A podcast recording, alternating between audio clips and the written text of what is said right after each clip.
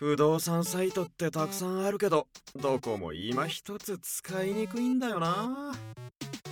そう思っているあなた。その不動産サイトの使いづらさをサービシンクで一緒に改善しませんか？企画設計デザインシステムインフラ。全てをワンストップで行うウェブ制作会社サービシンク。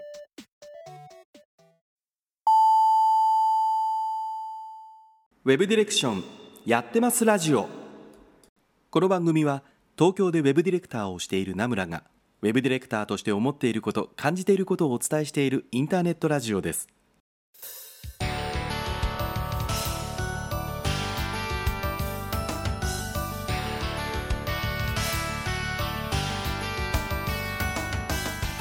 皆さんこんばんは名村真司です。1週間のご無沙汰がお過ごしだったでしょうか？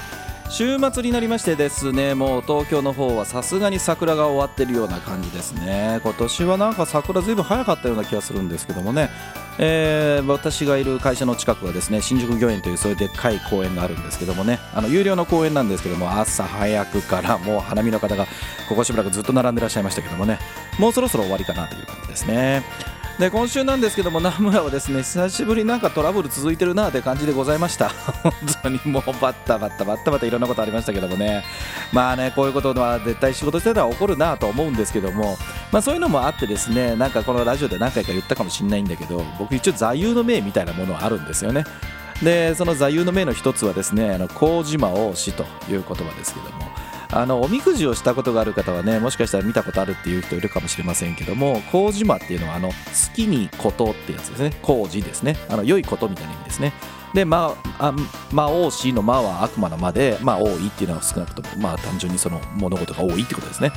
なのでまあこれはいい時に、えー、魔が差すよと悪いことが起こるよと爆弾仕込むよというようなことだと思ってるのでまあ次回の意味を込めてですね僕はこの言葉を座右の銘にしてるんですけどもまあなんかね先去年の年末ぐらいからバタバタしてですねまあうちの会社は去年の12月が決算だということもあってですねまあなんとか今年も生き残れたというようなことがあってちょうどその時にもしかしたら気分がちょっと緩んでたのかなというのが思うところはあってですねまあやはり麹島王子だなということを改めて自分で自覚しましたけどもね、まあ、気をつけたいなと思っております。おはがきいただいているので行ってみたいと思います、えー、ラジオネーム吉沢かりんさんからいただきました。名村さんこんばんは。私は奈良に住んでいるのですが奈良では「いざいざ奈良」という CM が結構当たってるようで京都に負けず海外の観光客が増えてきました。ところで奈良の名産と言っていいかわからないのですが名村さん奈良ってかき氷が有名だって知っていますか？って初めて聞きましたけどね。これ僕知らなかったです。えー、奈良には昔から氷室がありそのまんま氷室神社があります。そこで始まったお祭りになんと2014年に、えー、氷室白雪祭りというのが始まりました。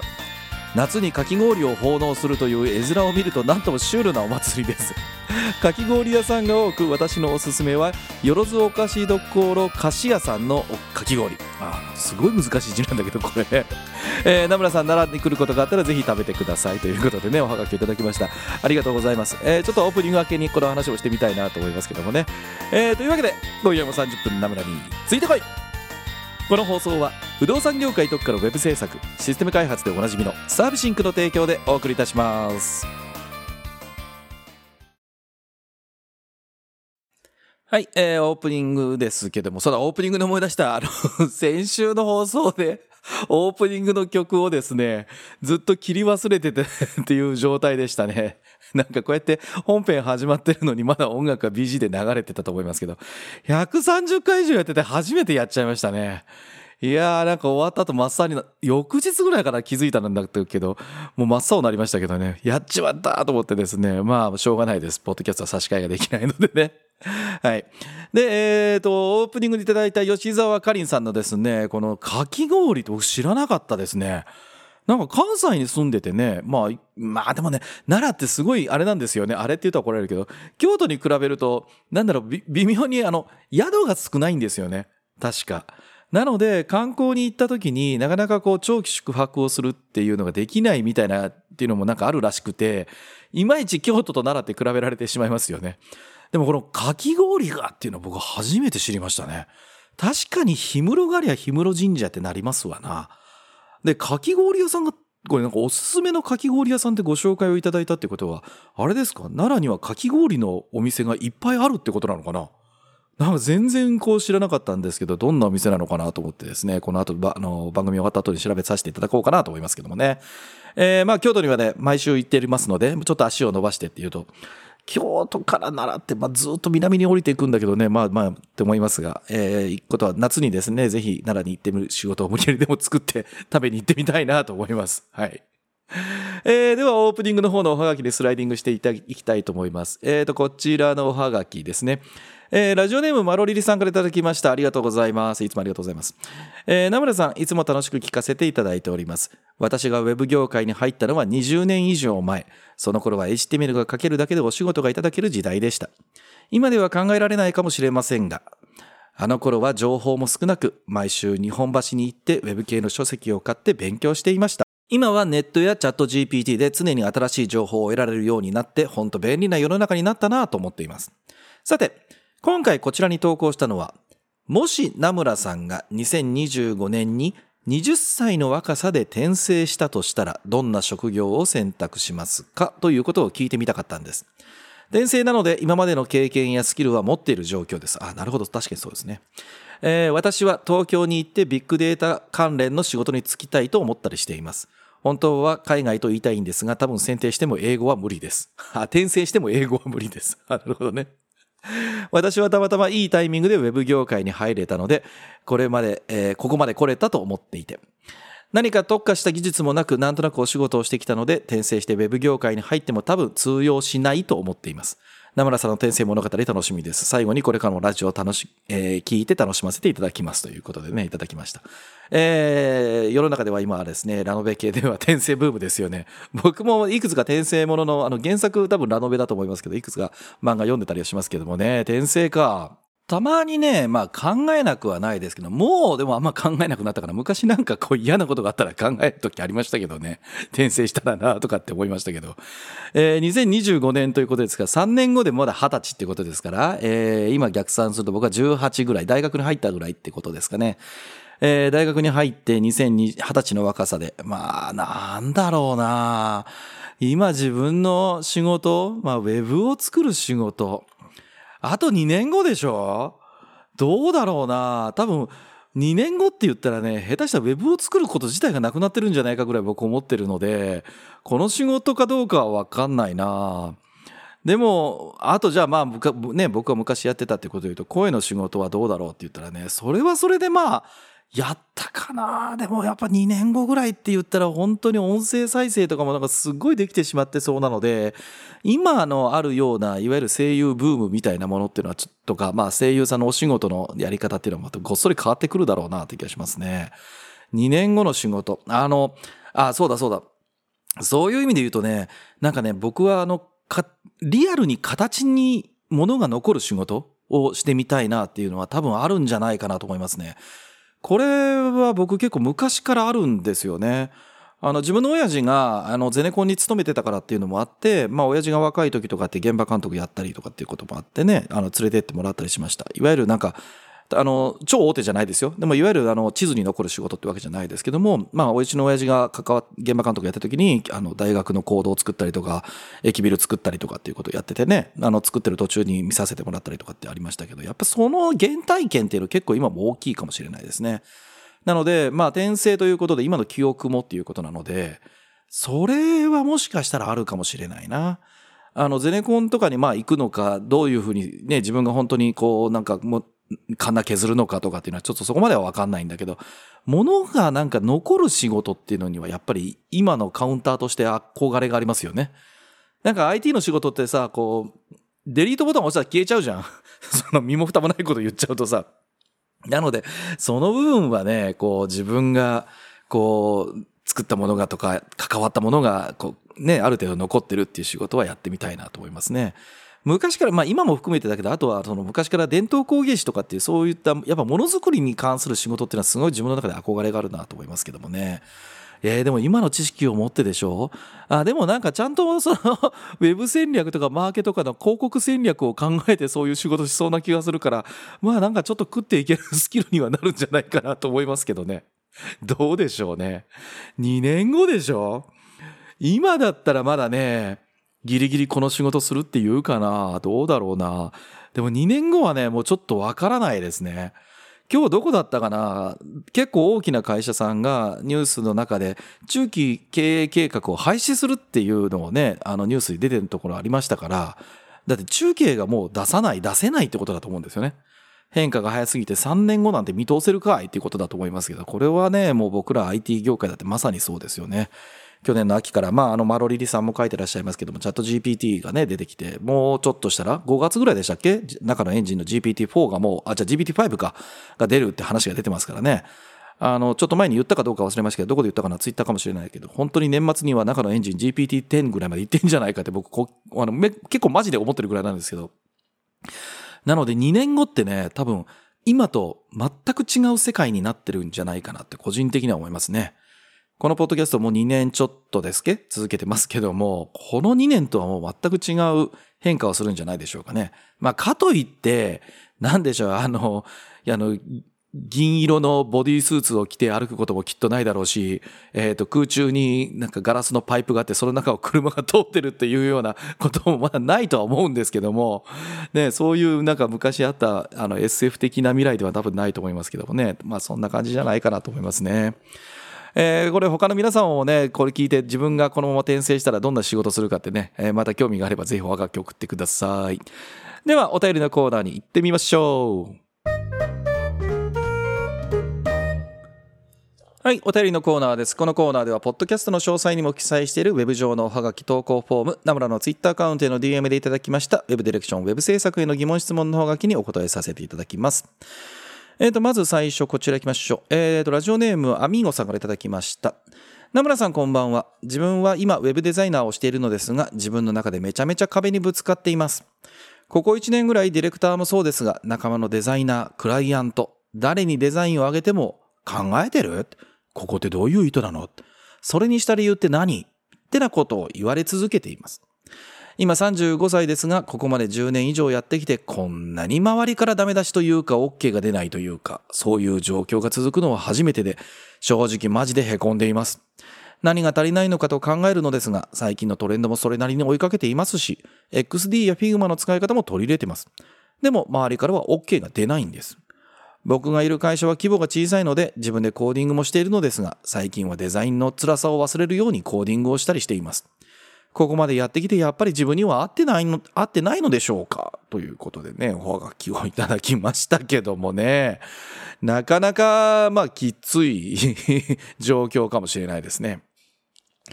でもね、あなんか自分で自分をあんまり評価するのってこういうなんでしょう。あの、いわゆる踊り場みたいなタイミングってありはし、ありはしますよ。絶対に。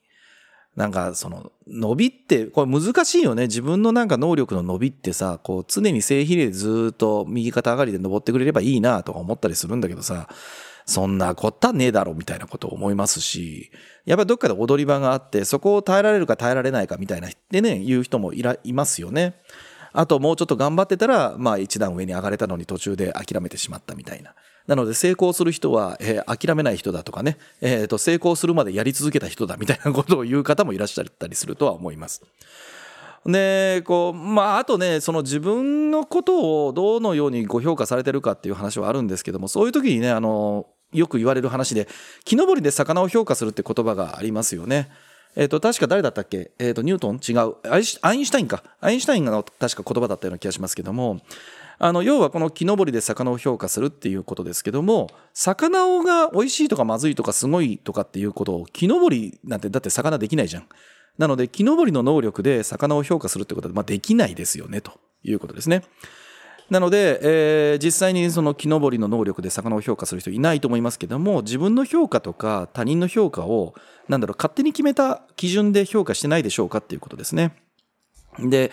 今さ、もうその人をどうやって生かすかみたいな話ってね、いろんなところで出てるわけですよね。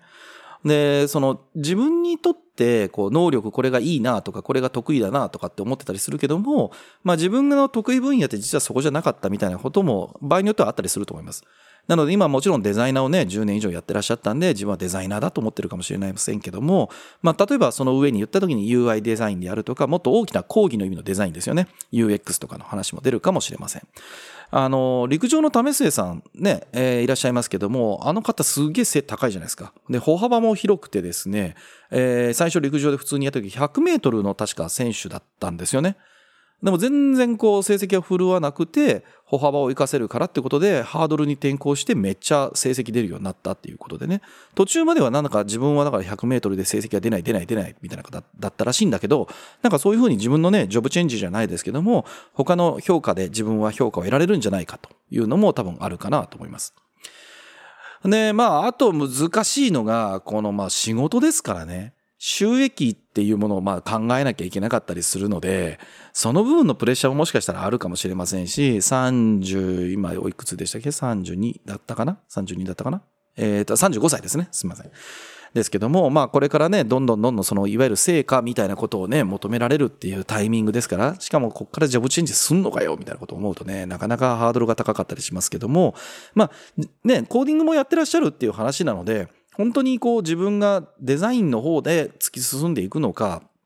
ウェブデザイナーだけどね。で、別に今から別にジョブチェンジ、ジョブチェンジってわけじゃなくてもいいし、えー、デザインを知ってるからこそのコーディングがどうこうって話もあるかもしれませんし、まあデザインとしての仕事のね、えー、幅を広げるっていうことで、いわゆるビジュアルデザインを作るだけがデザイナーじゃないと思いますし、特に、なんでしょう、えっと、 ChatGPT みたいな話もね、今日、今日もで、あの、冒頭でありましたけど、今後その情報のデザインだから information architecture みたいな部分っていうのがもっともっともあの取り沙汰されるんじゃないかなと予想しています。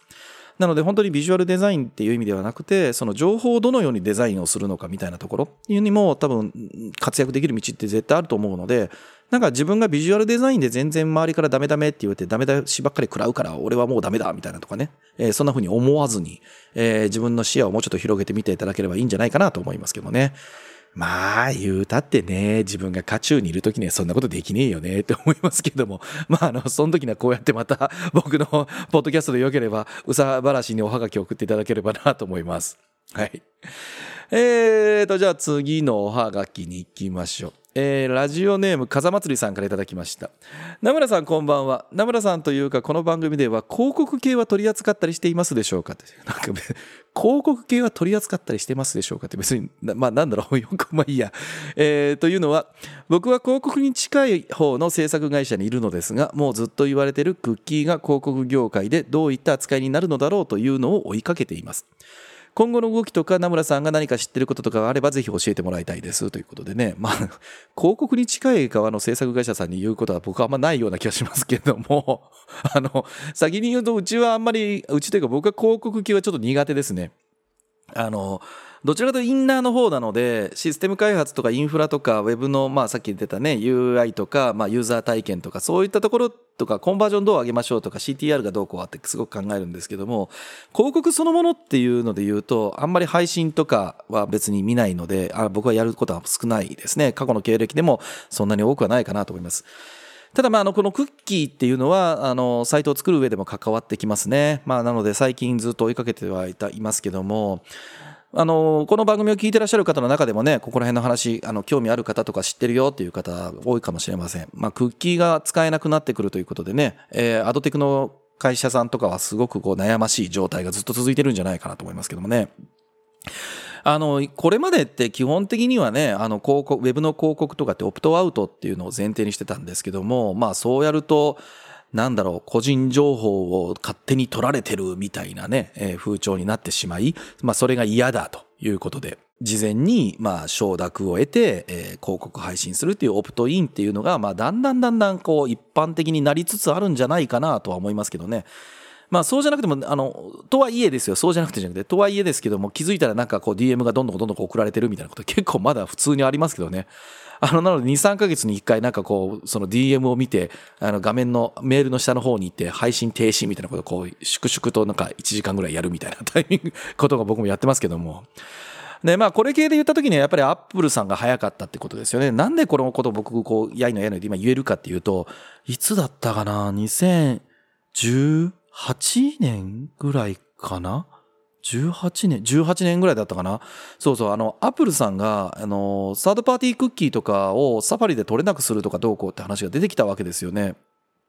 で、もうちょっと前か、17年だったかな？で、その時に、あの、結構いろんな、そのお客様から、システム開発をしてるお客様からね、クッキーってどうなんの？みたいなことを言われて、まあ一つ結構話になったんですよね。で、その時にさ、結構、ブログにも書いたかな？自分のブログにも書いたような気がしますけども、まあ、あの、ITP 機能、ITP って機能が、ま、実装されてしまったので、まあ、サファリは早々にクッキーをほぼほぼもう取得できない状態になってしまいました。そうなると困るのが日本ですよね。なんと日本では、あの、iPhone のシェア率が50%とかっていう、世界的に見ても変な国なので、逆に言うと、えー、iPhone ユーザーのほとんどがクッキーに依存してた場合には広告効果が取れないというようなことになってましたからね。まあので、えー、と、で、その後、グーグルもやるやるって言ってたんですけど、その気づいたコロナになってしまいってことですよね。確か19年に最初クッキー廃止にするみたいなこと言ってたはずなんだよな。で、コロナになって翌年、あ、20年か、20年の頭にやるって言ってたのかな。で、えー、結局、まあそれがずるずるずると言っててるんですけども、今24年だったかな ?2024 年の後半にサードパーティークッキーを Google は、えー、廃止する。まあ要は Chrome で使えないという状態になるらしいですね。で、今は多分確かなんだっけ、えっ、ー、と、プライバシーサンドボックスか、えー、っていうのが、まあ、あの、使えるようになりますよということでしたね。ほんで、なんかこ、まあ、一応ネタとしてはずっと追いかけてるんですけども、広告ってね、こう、なんかアンケートなんかで出てるの見たんですけど、広告としてクあの、広告のためにクッキーで情報を取られてるのどうですかって言われたら、みんな嫌って言ってんのかなと思ったら、意外とね、半分ぐらいはどっちでもいいみたいな人が結構いるらしいんですよね。なんかこれってどうなんだろうと思ってるんですけど、みんな広告ってどうなんでしょうね。あんま気にしてないのかな？意外と。なんでしょう、もう見てて勝手に自分の目で黒巻きが入って、そこだけは見てないぐらいのレベルなんですかね。あの、僕はもうあれですね、あの、ブログの途中に広告を埋め込まれるのだけは本当にマジで勘弁してほしいと思うタイプなんですよね。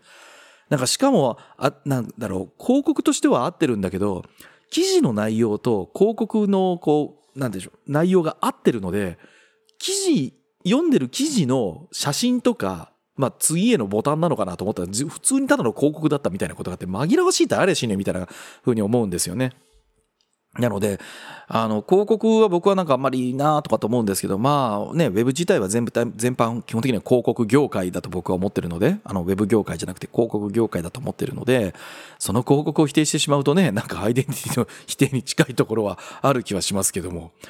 で、まあその後ですね、今だから騒がれてるのは、あの、ちゃんとオプトインのために、 first party cookie を取って、あ、違う違う、オプトインをして、えー、 first party cookie を取って、まあ、それをどのように活用するかっていうことと、まあ、ツイッターとかフェイスブックとか、もう大体そうだったりしますけども、いわゆるあの、 data clean room っていう考え方にだんだんなってきてますよね。あの、広告配信者が特定の個人を、えー、じゃあ個人を特定して何か出すというよりは、その、こう、メディアに、が持っている個人情報に対して、まあ、広告が配信できますよということですね。えー、ですので、Google もそうだと思うし、Twitter も Facebook もそうですかね。あと Amazon とかも確かそうだったと思いますけども、えー、と、自分のプラットフォームの中で顧客がわちゃわちゃわちゃわちゃ動いてるっていうデータを、あの、ちゃんと管理するっていう、ウォールドカー、えー、ウォールドガーデンですねっていう考え方をもとにして、まあ、それを上上手に、えー、うまく活用するということでデータクリーンルームという考え方で最近は広告を配信しようという考え方になってきてるので、まあ逆に言うとプラットフォームにどんどんどんどん情報は握られているということなので、昔のようにどのページに行っても、あの、どのページというのはどの URL のサイトに行っても、まあ広告が追いかけ回されるというのはちょっと変わるかもしれませんけどもね。えー、その分精度が高い広告が出てくると。あの、例えばね、でもこれ、どっかでクロスしてんだろうなってやっぱ思うのが、Facebook で見てたなんか内容が Twitter の広告に出てきたりとか逆もしんなりでね、えー、まあもちろん、あの、インスタと Facebook はしょうがないと思うんですけども、ね、中身一緒ですから。なんか、多少またいでこれ、データなんか追いかけられてんなって気はしますけどね。もう、えいって切っちゃいますけどもね。皆さん広告についてはどのようなご意見をお持ちでしょうかね。はい。えー、ではもう一通おはがき行ってみたいと。あ、ごめんなさい。あの、そうそう、ナムラにとっての広告っていうのはそれぐらいの知識しかないです。なので、どちらかというと僕は実装屋に近いと思いますので、広告業界の方々、皆さん新しい手法、あの、できたら教えてください。頑張って、あの、そして広告を配信するのをやって、えっ、ー、と、マーケティング戦略っていうところがあるのであれば、あの、うまく使えるようにね、えー、していってもらいたいなと思ってます。ではもう一つおはがきいきましょう。えー、ラジオネーム山道幸雄さんからいただきました。ナムさんこんばんは。ズバリ、名村さんはこれからウェブ制作者に求められるスキルって何だと思っていますかということで一行でおはがきをいただきました。これは難しいね。これなんかちょいちょいこれ系の質問いただきますけどもね。えー、まあでも、ウェブ制作者、ああ、でも、あれかな。作れる以上の能力を何を身につけるかじゃないですか。ああ の作れるというスキル自体は多分こっからもう加速的に陳腐化してしまうと思いますね。あっという間に。あのデザインを作るコードを書く、えー、のあたりですよね。でまあ、もちろんワイヤーもそうかもしれません。そのレベルでもそうです。なので、この何かをこう、今までのウェブ制作において作れる、手を動かして作るという技術自体は多分陳腐化していくはずなので、自分の持ってるスキルと何を掛け合わせていくかっていうことが多分すごい重要になってくるんじゃないかなと思いますね。まあだから、いわゆるポータブルスキルというか、あの自力というか地頭みたいなところになってくるんじゃないかなと思うんですよね。なので、えー、おそらく、まあ、チャット GPT とかね、そういった、えっ、と、対話型エンジンっていうのはもう加速度的にもうどんどんどんどんものが変わって、良くなっていってしまうので、その中で、それらをどうやって使うかってことですね。まあ、あの、プロンプトエンジニアみたいな言葉が出てきて、なんかプロンプトもね、この2、3週間とか4週間ぐらい、ものすごいツイッターでもいろんな人がいろんなものを紹介してたり、YouTube ももうそればっかりになってますけども、まあ、それをただコピペするっていうんだとすると多分何も変わらないと思います。で、えっ、ー、と、それって僕はなんかなんだろう、Google での検索の仕方がチャット GPT とかに変わっただけだと思ってるんですね。なので、同じ Google を使っていても、えっ、ー、と、自分が欲しい検索結果に精度高くたどり着ける人もいれば、えー、たどり着けない人もいると。要は検索ワードの選び方とか、えー、語彙力とか、えー、どういうふうな検索の仕方をするかってことですよね。それと全く同じことがチャット GPT になって変わってる、あの、行われてるだけなので、あのツールで万人がすごいことになるかっていうと、僕はならないと思います。その代わり、怖いのは、あれをちゃんと使いこなして、あれの、えっと、メリットデメリット、強み、弱みみたいなことを分かってる人が使い始めると、えっと、今まで以上に、こう、格差、なんかあんまり好きな言葉じゃないんだけど、あの、いわゆる情報格差というか、情弱というのか状況というのかわかんないけど、その差はすんごい開いてしまうなと思います。で、そこは多分もう本当語彙力であるとか思考力であるとか発想力とかだと思うんですよね。なので、その前提になるってことで言うと、いわゆる基礎知識みたいなところ、まあ、それを本を読むのか、日経新聞読むのか分かんないけども、そういったものが多分自分の中でちゃんと情報になっていて、自分が使いこなせるっていう状態になってるかどうかっていうのが多分すごく求められるんじゃないかなと思いますね。で、まあ当然ながらそのさっき作る技術って話がありましたけども、2020年ぐらいかな、この番組始めた頃、あのデザイナーさんがとかマーケターがとかって言ってて、なんかスクールでさ、3ヶ月で30万稼げるあなたもみたいな感じがあったけどさ、もうだいぶ減ったよね、あれね。っていうか、あれはさ、気づきゃわかると思うんだけどさ、3ヶ月で得られる技術で30万稼げるスキルってことはさ、誰でも簡単にそのスキルが得られるってことだよね。ということは、世の中の価値っていうのは基本的に希少性なので、誰でもできる価値っていうことは30万の価値が下がっていくんですよ。なので、えっと、僕30万ですみたいなことを言ったときに、いや、君と同じ能力の子たちって他にも山ほどいて、その子たち下手したら君より安いよって言ったら、こう、値下げ合戦が始まっていくんですよ。黙っててもこんなのは。なので、やっぱりその、作るという技術以外のものですね。なので、そこら辺の部分、いわゆるポータブルスキルって呼ばれるものが何だろうかみたいなところが大事になるんじゃないかなというふうにね、えー、僕は思ってますけども、えー、ヒントになりましたでしょうか山道さんね。えー、またなんかもうちょっと具体的なこれはどうじゃろうな、みたいな話があれば、ぜひおはがき送っていただければなと思います。ということで、皆様からの Web ディレクション、Web 制作の疑問質問のおはがきをお待ちしています。ウェブ上のおはがき投稿フォーム、ナムラの Twitter アカウントへの DM からラジオネームをつけてお送りください。これからも楽しいおはがきお待ちしています。はい、というわけでエンディングです。えっ、ー、と、今週もちょっと喋りすぎてしまいましたね。えーと、最近なんかこう本編2通ぐらいしかおはがき読めてなかったんですけど今週頑張って3通読むことができましたね、えー、溜まってはいるんですけどもね なんだろうあの長すぎるのかなと思っててね去年とかって多分ちゃんと3通ちゃんとって怒られる怒られる3通ぐらい読んでたんですけど今年最近ちょっと読めてないなと思ってますね。えーとなんかどうせ質問をいただいてるので頑張って答えられるだけなんかねヒントになってるかどうかわかんないんだけど答えさせていただければなと思っちゃうとついつい欲張ってしまってますね。えー読んでるご本人はもしかしたらまあ納得いただいてるのかもしれないんですけども聞いてる方々ですね。他のリスナーの方は最近名村の話は長えよと、えーもうさっさと終わらせろと。そう思ってらっしゃるかもしれませんがあのそういう苦情もあればぜひおはがき送ってください。で もあんま変わんないと思うけどね。えというわけで、えーこの番組では皆さんからのおはがきをお待ちしております。ウェブ上のおはがき投稿フォーム名村のツイッターアカウントへの DM からラジオネームをつけてお送りください。このラジオはあまり重たい内容ではなく朝や昼や夜に何かをしながら聞いていただければウェブディレクションについてちょっとしたヒントになるような放送をしています。面白かった仕事のヒントがあったという方はぜひ SNS でシェアをお願いいたします。Apple Podcast や Spotify などの配信プラットフォームでお聞きの方はこの番組のご登録。また Apple Podcast でお聞きの方は高評価をいただけると嬉しいです。というところであっという間にお時間でした。お相手の村真司でした。来週も絶対チューニングしろよ。バイバイ。14年20万人500万件。これはこれまでサービシンクが扱ってきたデータの量。しかし我々はウェブサイトを作っているわけでもシステム開発をしているわけでもありません。我々はお客様のサービスを作っています。エンドユーザーのちょっと便利を徹底的に作り上げていく。不動産業界に特化したウェブ制作会社。サービシンク。